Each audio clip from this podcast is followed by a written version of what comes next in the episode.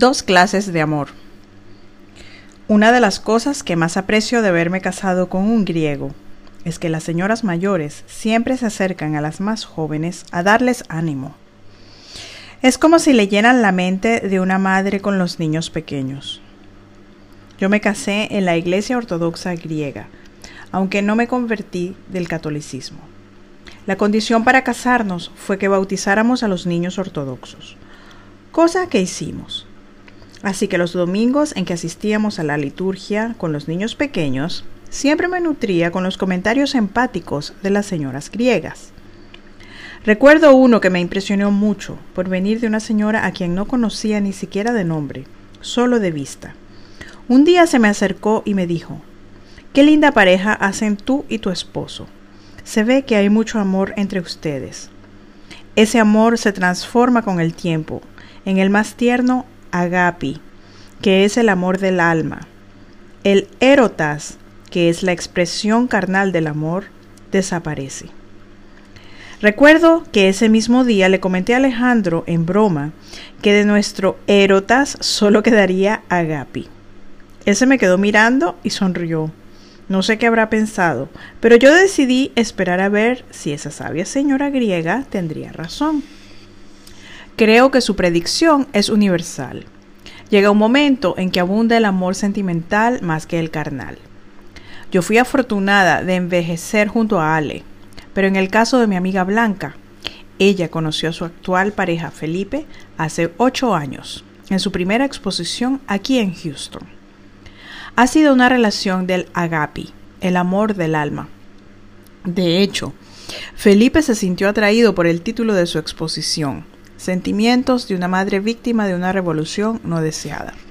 En el 2024, y asistió buscando alguna expresión de sus propios sentimientos de viudo, por haber perdido a su esposa en un secuestro express durante la revolución de horror. Me cuenta Blanca que los primeros abrazos fueron orgásmicos. A nuestra edad, el amor del alma nos parece tan o más emocionante que el amor carnal. Nuestros cuerpos cansados resguardan nuestras almas siempre jóvenes. Así que es lógico que el alma se vaya adueñando de todo nuestro ser a medida que envejecemos.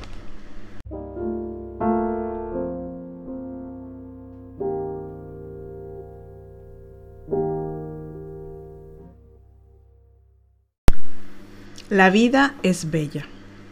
La emoción nos embarga este 14 de febrero del 2034, en que celebraremos la unión formal de Blanca y Felipe. Ella cumple 68 años y él pronto tendrá 70. Que viva la Gapi. Aunque no sé, tal vez haya algo de erotas en su relación. Esas son cosas privadas de las cuales no me gusta hablar, ni siquiera especular. Estoy feliz por ellos y también porque nos reuniremos en el mismo salón de fiesta, las mosqueteras, las cuatro, y algunos de nuestros hijos y nietos. Además, vendrán Félix y Ernestina, a quienes no veo desde hace más de 20 años. Siento demasiada emoción. Maru y Martín están aquí. Y Carolina y nuestra prima Jazmín también vinieron desde Madeira, en donde ahora Caro se pasa la mayor parte del tiempo. Alejandro y yo tendremos el honor de ser los testigos de la boda civil. Los hijos de los novios están presentes. Blanca Esperanza está radiante con su pequeño Jonás Manuel, y hasta Penélope, la más joven, vino de París a acompañar a su bella madre. Por el lado de Felipe está Felipe de Jesús, a quien Blanca gustosamente ha adoptado para dar todo el amor de madre que la vida le negó dar a su propio hijo. Los mesoneros pasan el champán rosado, es el único que nos cae bien en el estómago. Carolina se aplicó y trajo de regalo unos recuerditos en vidrio de colores. El olor a eucaliptus que María Eugenia trajo para el difusor del salón del edificio de Blanca nos transporta a Loriana 2. ¿Estaremos de vuelta? Salud, Blanca y Felipe.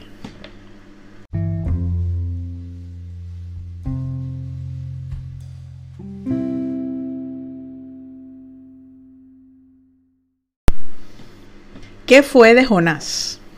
Me contó Félix Ricardo, el responsable de que Blanca conociera al padre de sus hijos, que Jonás vive con Rosarito, la que fue empleada de su casa cuando estaba casado con Blanca. Por eso es que nadie le daba razón a Blanca Esperanza de ella. Seguramente a sus hermanos les daría vergüenza decirle que vivía con Jonás. Ahora ya eso no importa. Bueno, no sé si Blanca se vaya a enterar por este libro. Espero que me perdone por no contárselo directamente a ella. Nunca me ha gustado ser portadora de malas noticias. La vida me enseñó a no chismear. Ser emisaria de hechos de la vida de otras personas creaba reacciones en los recipientes distintas a las que me esperaba. Así que para no defraudarme decidí nunca ser portadora de malas noticias, ni pasar los chismes más allá de mi propio conocimiento. Jonás nunca se recuperó de la pérdida de su único hijo varón. Ni siquiera pudo terminar de componer la sinfonía inspirada por él. Aunque aún está a tiempo, no todo está perdido, sino cuando morimos. Y aún entonces preferimos pensar que nuestra alma vivirá eternamente. Yo sí lo creo. Me consuela saber que podré ver la evolución de mis hijos y de mis nietos más allá de mi limitada existencia. No creo en la reencarnación. No compagina con lo que aprendimos en genética. Cada ser tiene una combinación única de genes. Esto me recuerda a la divertida hipótesis de Martín de que los animales son budistas, para que puedan reencarnar, reencarnar como humanos y encontrarse con nuestras almas en el más allá. Fue muy noble de su parte inventar semejante disparate para calmar la angustia de la María Eugenia bicolor. No pretendo con esto ofender esa religión tan antigua, pero es que ahora estoy vieja. Disfruto más de las ocurrencias chistosas de mis compatriotas, los de mi tierra natal.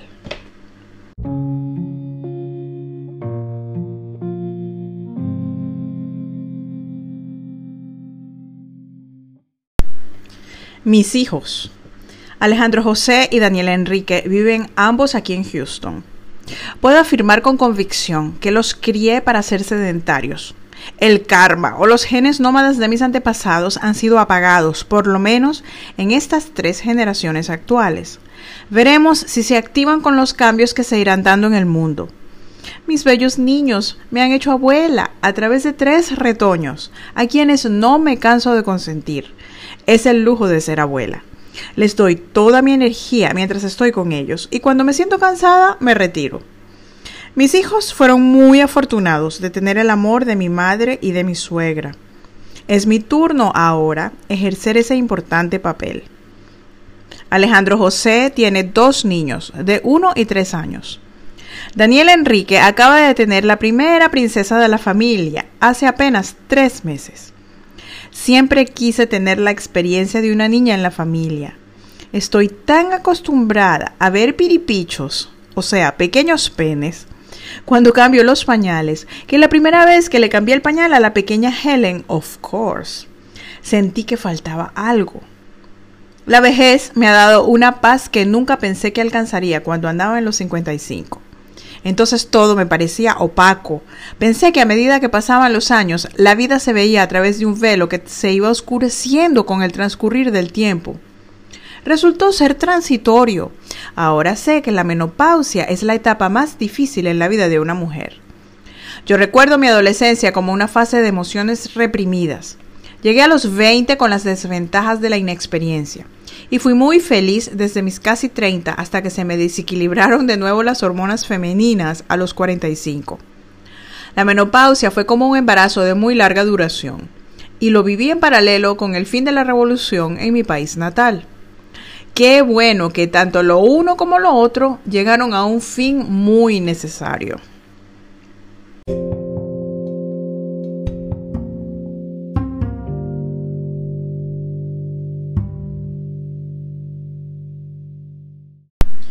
Los 70 de Maru.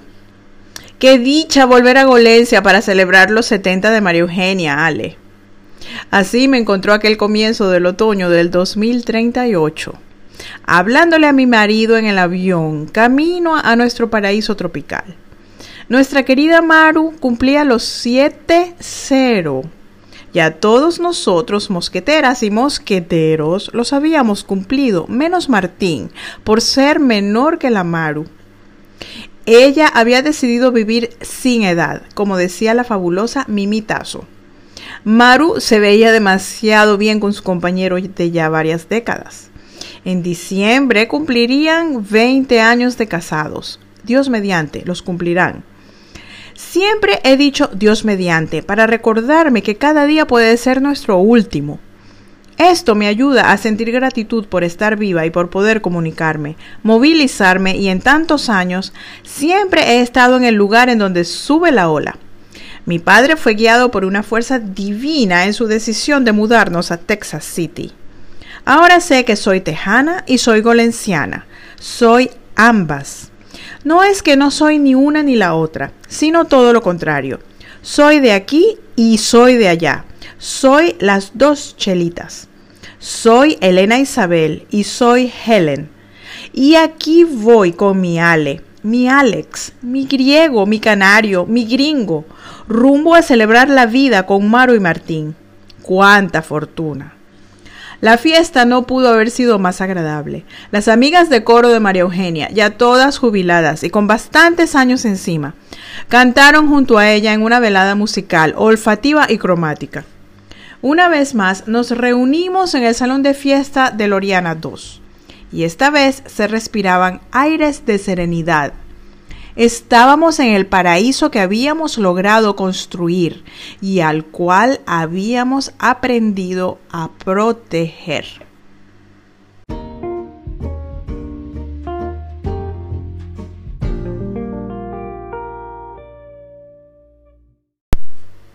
Se dice fácil. Bodas de oro. Alejandro y Elena Sanz tienen el gusto de invitarlos a la celebración de los 50 años de su matrimonio. Los esperamos en la iglesia de San Jorge a las 3 pm para la renovación de los votos de matrimonio. Seguidamente se celebrará una cena formal en el Houstonian Hotel con música hasta la medianoche. Fecha 15 de abril del 2047. Queridos abuelos, en nombre de los nietos, queremos desearle muchos años más de vida juntos. Nos sentimos muy dichosos de tenerlos aún entre nosotros y de poder celebrar sus 50 años de vida matrimonial. Gracias por nuestros padres, mi papá Alejandro y mi tío Daniel. Me ha tocado a mí llevar el nombre del abuelo y espero dejarlo siempre muy alto. Somos muy afortunados por toda esa riqueza de genes que se combinaron en ustedes y que llevaron a nuestros papás a conocer a nuestras bellas madres. En verdad que es un día de mucha alegría. Los amamos mucho. Feliz aniversario. Con estas palabras de Alejandro III comenzó el baile. Ya no estábamos todas las mosqueteras. Estaba Blanca con Felipe y Maru con Martín. Pero Carolina no había podido venir. Ahora vivía con Lucila en Golencia, porque ya no podía valerse por sí misma en Madeira. Pero sé que nos acompañaba con su pensamiento. Jazmín también estaba muy dependiente de sus hijos, en la capital de mi país natal. Ya no somos las mismas, como la canción del Frank de mi juventud. Una mezcla de amor, vacío y dolor. No sabemos qué nos pasó. Y cómo nos cuesta vivir con lo que tenemos tú y yo. Cerramos las puertas del corazón. Fin.